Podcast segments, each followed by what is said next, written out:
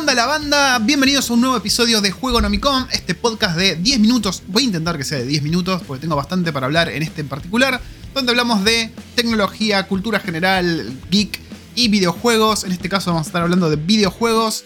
Vamos a estar hablando en particular de un juegazo, el juego de la década, uno de los mejores juegos de los últimos tiempos, sin dudas, Elden Ring.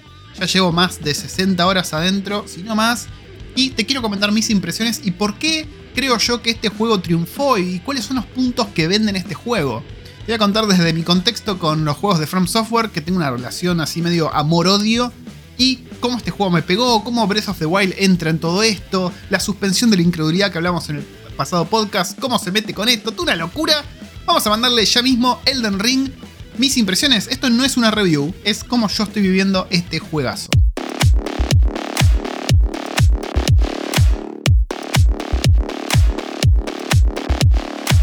Cuando anunciaron este juego ya hace un par de años, la verdad que a mí no me llamó mucho la atención. Ahora les voy a contar exactamente por qué. Y, nada, medio que lo dejé pasar de largo, digamos. Es un juego que cuando lo anunciaron, lo anunciaron como una colaboración entre George Martin y la gente de Front Software. Dije, eh, mirá, qué sé yo, por ese momento ya el desencanto con George Martin por el final de Game of Thrones ya estaba en el aire. Eh, no había mucha, mucha expectativa inflada, digamos, por esta colaboración. Entonces lo dejé pasar. Sobre todo porque yo venía con una historia de amor-odio con los juegos de, de Front Software, que empezó como amor y con los años terminó transformándose en odio, si se quiere. Eh, yo el primer contacto que tuve fue con Demon Souls, el primer juego que empezó esta saga de Souls, digamos, allá con la PlayStation 3, si mal no recuerdo, sí. Es más, yo creo que lo mencioné en uno de los podcasts, yo conseguí y compré una PlayStation 3 solamente porque en una revista había salido que el juego del año de rol era el Demon Souls. Cuando yo leí, en ese momento era muy innovador, era muy llamativo todo el tema de cómo te comunicabas online, de cómo te sumabas a otros mundos para ayudar, de las invasiones. Todo eso me voló la peluca y dije, ok, quiero este juego, vamos a probarlo. Cuando empecé a jugarlo, me encontré con esta dificultad elevadísima que en su momento yo dije, esta no es dificultad de la que a mí me gusta, este es un juego que te, te le hace pasar mal gratuitamente, a propósito, y no es una cuestión de habilidad, sino que el juego busca ponértela por todos los medios. Y en su momento no me gustó. De hecho, el Demon Souls no lo pasé. Avancé bastante, pero no lo pasé. Lo abandoné. Después, con los años, probé Dark Souls. También probé con Bloodborne en PlayStation 4. No hubo caso. Gente, Bloodborne lo pasé bastante, pasé un par de jefes, pero no, no lo terminé tampoco. Lo abandoné. De hecho, cuando compré la PlayStation 5 ahora, no, nunca bajé el Bloodborne que está entre los juegos de la PS Plus Collection, creo que es para PlayStation 5. Nunca lo bajé de vuelta. Son juegos que me frustraban de una manera que no me hacía disfrutar. No, nunca hice clic con ese tema de el get good, ¿no? De, superar esos desafíos, esa cosa, esa filosofía que te propones From Software. Nunca hizo clic conmigo. Y no es, que yo soy una persona que no le gustan los juegos difíciles, de hecho me encantan, pero me gusta cuando son juegos difíciles por un tema de habilidad más que de persistencia, onda de morir y decir, ah, morí por esto, la próxima vez lo, evito o lo esquivo. Ah, ok. No me gusta eso, me gusta la, la cuestión de reflejos y demás. Así que, nada, nunca hice clic con los juegos de From Software, quise, lo intenté, por años, por décadas te diría, pero nunca hubo caso. Ahora, ¿Por qué le di una oportunidad a este juego, al Elden Ring? Bueno, empecé a ver reviews, empecé a ver gameplay, empecé a entender que era un mundo expansivo, ¿no? Que no era esta cosa lineal de la cual nosotros veníamos con Front Software. Tenían elementos muy Breath of the Wild, si se quiere, en el sentido de que la exploración tenía sentido. Bien, eh, Breath of the Wild para mí sigue siendo uno de los. el mejor juego de la historia. Eh, sí, sí, lo digo sin miedo. El mejor juego de la historia para mí es Zelda Breath of the Wild.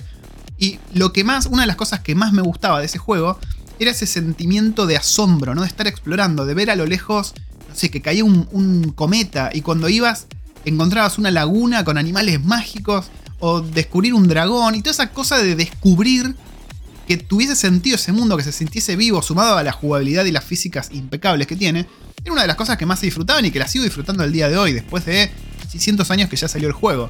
Bueno, cuando empecé a ver gameplay de Elden Ring, empecé a ver que tenía un, mamaba muchas cosas de ese Zelda Breath of the Wild, ¿no? En el sentido que tenías esa montaña a lo lejos que se veía medio sospechosa, cuando ibas te encontrabas algo, a la vuelta de aquella esquina te encontrabas otra situación, entonces como que esa exploración tenía un sentido, no era un mundo eh, ahí inerte, ¿no? Estéril, con un montón de marcadores de boludeces a completar. No, era un juego que no te decía nada, que vos tenías que descubrir qué hacer, que vos tenías que hacerte tu propio camino. Y eso la verdad que fue una de las cosas que me vendió Elden Ring. Más que nada por el lado de la exploración, por el lado de ya conocer el Zelda. Ahí empecé a escuchar también muchas comparaciones con Breath of the Wild. Dije, ok, vamos a probar, vamos a comprarlo sin compromiso. Lo compré, lo empecé a jugar y al toque me di cuenta que estábamos ante algo especial, que yo estaba ante algo especial, estábamos ante la evolución, si se quiere, de la fórmula Souls. Eh, era distinto de lo que yo había jugado antes. Me proponía explorar, me proponía saltearme enemigos difíciles, quizás si yo quería. La dificultad, si bien está ahí, yo siento que es más sencillo en general que otros juegos Souls, o quizás, no sé, yo me he hecho más viejo y más hábil, quién sabe. Sí es cierto que los jefes pueden ser bastante jodidos. De hecho, algunos jefes me han parecido más jodidos que otros juegos Souls que yo he jugado. Pero la verdad que hasta ahora lo encuentro muy, muy disfrutable. Sobre todo si sos como yo, una persona que no venía de disfrutar los juegos eh, Souls, ¿no? Como los que estuvieron saliendo hasta ahora, que van más por el lado de caminás y de atrás de una piedra que no, no se te ocurrió jamás que iba a salir un bicho, te one-hitea y te mata un bicho de un garrotazo. Tenés que volver a empezar. Bueno, esa cosa está un poco acá presente, sí, pero es más permisivo. Te perdona un poquito más, es más sencillo de, superar en el sentido de esos obstáculos. Los enemigos son más sencillos de superar sin ser un juego fácil. Ojo, no estoy diciendo que sea un juego fácil, pero sí es más permisivo y un poquitito más eh, más tiene un poquito más de compasión por el jugador. Sí, te morís y puteás. Yo de hecho estoy puteando, pero de lo lindo. Pero es una satisfacción que supera esa frustración, cosa que no me pasaba con otros Souls.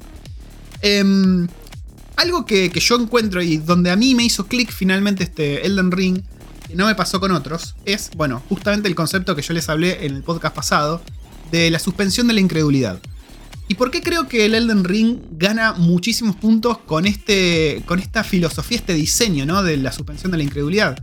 Siento que la dificultad que propone From Software en sus juegos se beneficia y genera esta suspensión de la incredulidad.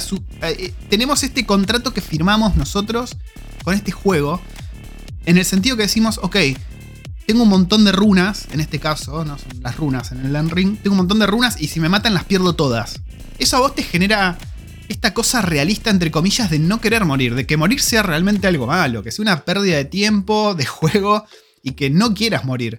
Cuando quizás en otro juego pasa distinto, ¿no? Te morís, te chupa un huevo, volvés al último eh, save point y volvés a darle matraca a los bichos y ya. Acá, morir tiene una penalidad, digamos, que te hace pensar bastante bien las cosas antes de mandarte la exploración adquiere otra dimensión cuando tenemos esta dificultad, cuando decimos, ok, si cruzo esa puerta, ¿qué pasa? con qué aberración me voy a encontrar?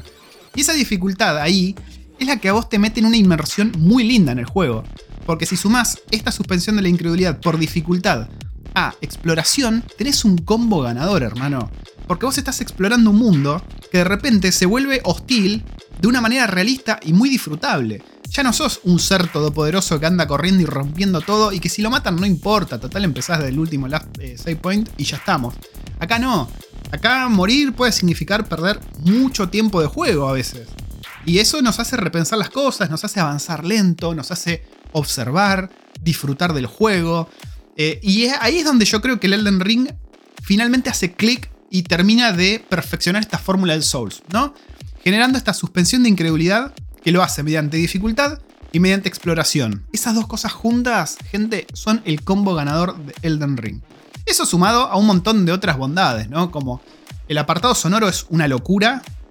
Gráficamente el juego, los, Souls nunca fueron gráficamente una locura, pero sí vienen muy bien por el lado del diseño artístico, que es una locura. Eh, una cosa que, va, a mí me parece la más floja si se quiere. Recién ahora, con 60 horas de juego, estoy empezando a disfrutar y a tomarle un poquito más de gustito. Pero esta colaboración con George Martin se me hace medio humo.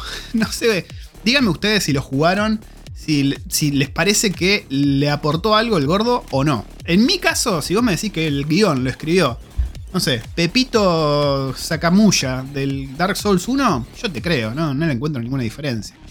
Sí, sí, te le pones mucha gana y mucha imaginación, puedes decir, y sí, mirá, hay un par de reinos enfrentados y un trono y el Elden Lord, qué sé yo.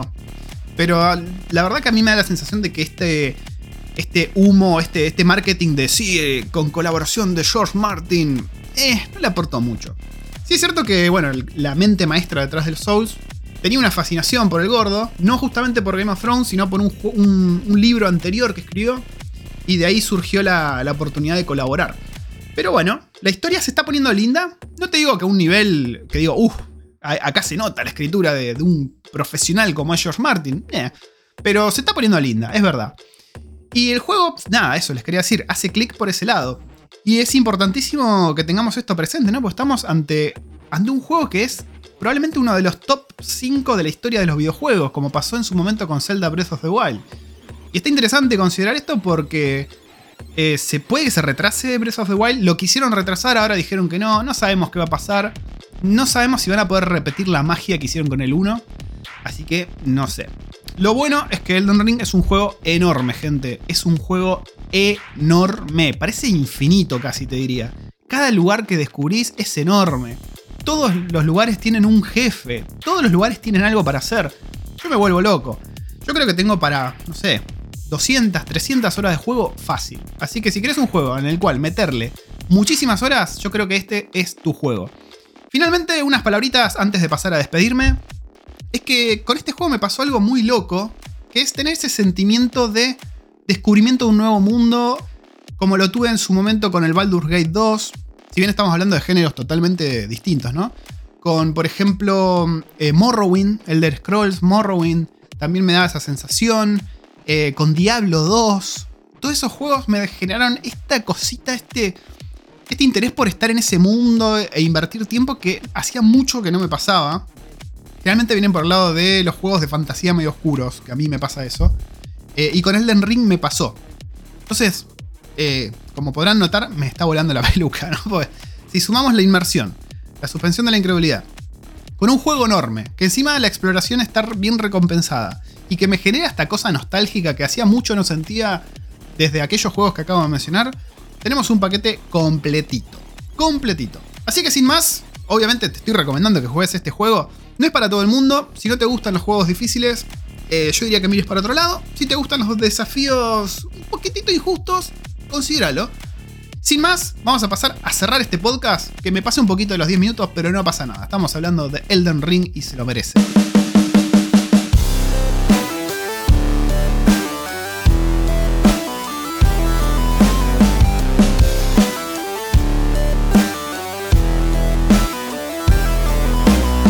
Y así llegamos al final de un nuevo episodio de Juego Nomicom. Les agradezco mucho, el otro día estaba viendo los stats del podcast, les agradezco que estén del otro lado apoyando este, este proyecto falopa y súper a pulmón.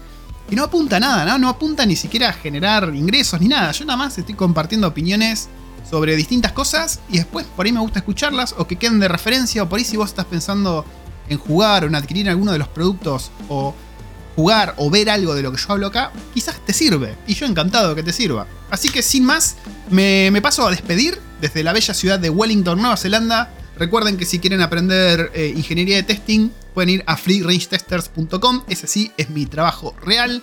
Y nos vemos en canales de YouTube, en Twitch. Estoy también, si me buscan como Juego Nomicom, en Twitch me encuentran. Eh, generalmente juego a Rocket League o a Slade Spire.